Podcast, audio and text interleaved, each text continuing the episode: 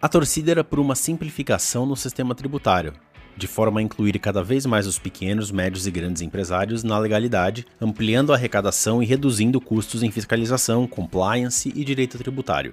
Só que não é essa notícia que vem do governo quando o assunto é reforma tributária. A Luciana Galhardo, que é mestre em Direito Tributário e sócia do Pinheiro Neto Advogados, ficou surpresa com o projeto de lei. Por incrível que pareça, a nossa legislação de imposto federal, que é a União que cuida, é hoje uma das melhores legislações que nós temos não é aí necessariamente que estava o nosso problema.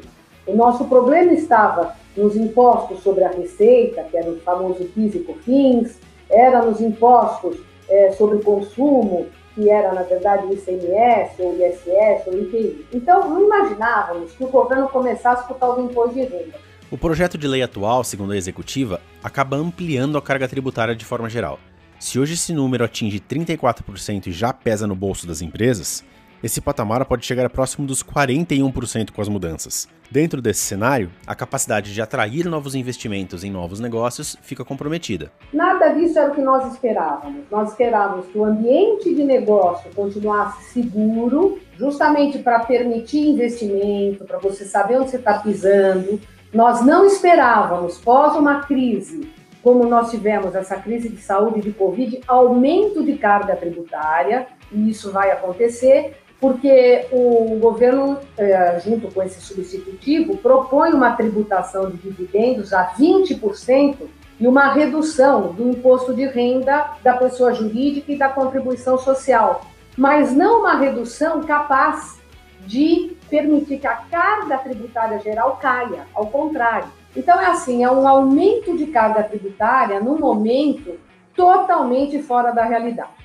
A ideia inicial era de que as micro, pequenas e médias empresas fossem afetadas pelas reformas, ou seja, pagando ainda mais imposto. Para ter uma ideia da importância do segmento das micro, pequenas e médias empresas, ou todas aquelas que são tributadas no regime simples nacional, a abertura de empresas nesse regime no primeiro semestre de 2021 foi a maior se comparada com os mesmos períodos de 2015 para cá. Um levantamento elaborado pelo Sebrae com base em dados da Receita Federal revela que foram criados apenas no primeiro semestre desse ano 2 milhões e 100 mil pequenos negócios. O número é 35% superior ao registrado no mesmo período do ano passado e praticamente o dobro das empresas criadas em 2015. Você imagina hoje, a maior parte das empresas se estrutura no simples, como microempresas, e no lucro presumido. Impor tributação de dividendos a essas empresas, no presumido, simples, microempresas, seria o caos. Então, isso pelo substitutivo, que é o terceiro substitutivo, parece que não será aprovado. Ou seja, haverá tributação de dividendos, que parece que o governo diz que isso é uma, algo importante lá para eles, mas mantido apenas para empresas grandes do lucro real, as pequenas não teremos. Tudo isso, ao invés de dar simplicidade, porque o nosso sistema tributário precisa de simplicidade, ele já é extremamente complexo. Ao você criar tributação de dividendos, você acaba impondo uma série de dificuldades. Primeiro, o governo vai reeditar uma legislação que estava completamente esquecida desde 20 anos atrás, que é a, a, a, legislação de distribuição disfarçada de lucros. Aí, como eu tributo os lucros, eu tenho que ver se eu não estou distribuindo disfarçadamente lucros. Então, você começa a criar complexidades para você administrar agora duas entidades, não só a pessoa jurídica, mas também agora o sócio. Até então era só a pessoa jurídica. Para Luciana, é crucial criar uma agenda positiva para retomar crescimento. Ela dá o exemplo do Uruguai, que, segundo o Global Entrepreneurship Monitor, a maioria dos donos de negócios são por oportunidade e não por necessidade. E lá, as taxas de falência diminuem a cada ano. Só para ter uma ideia, de 2018 para 2020, mesmo com a pandemia, a taxa de percepção de oportunidades pulou de 28,9 para 47,3, enquanto a taxa de intenção de empreender subiu de 24,2 para 33. O país é o melhor da América Latina no ranking de transparência internacional e ocupa a posição de número 51 entre os melhores países para empreender, segundo o Global Startup Index Report 2021. O que, deveria ser tributado na sua essência? É tributado aquilo que é oferido, aquela renda nova, aquilo que você ganhou, né? Uh, a gente tributa a renda que você ganha quando você fatura um negócio. Então você já paga imposto sobre faturamento de PIS e de COFINS. Eu nunca ouvi falar desses impostos em determinados países do mundo.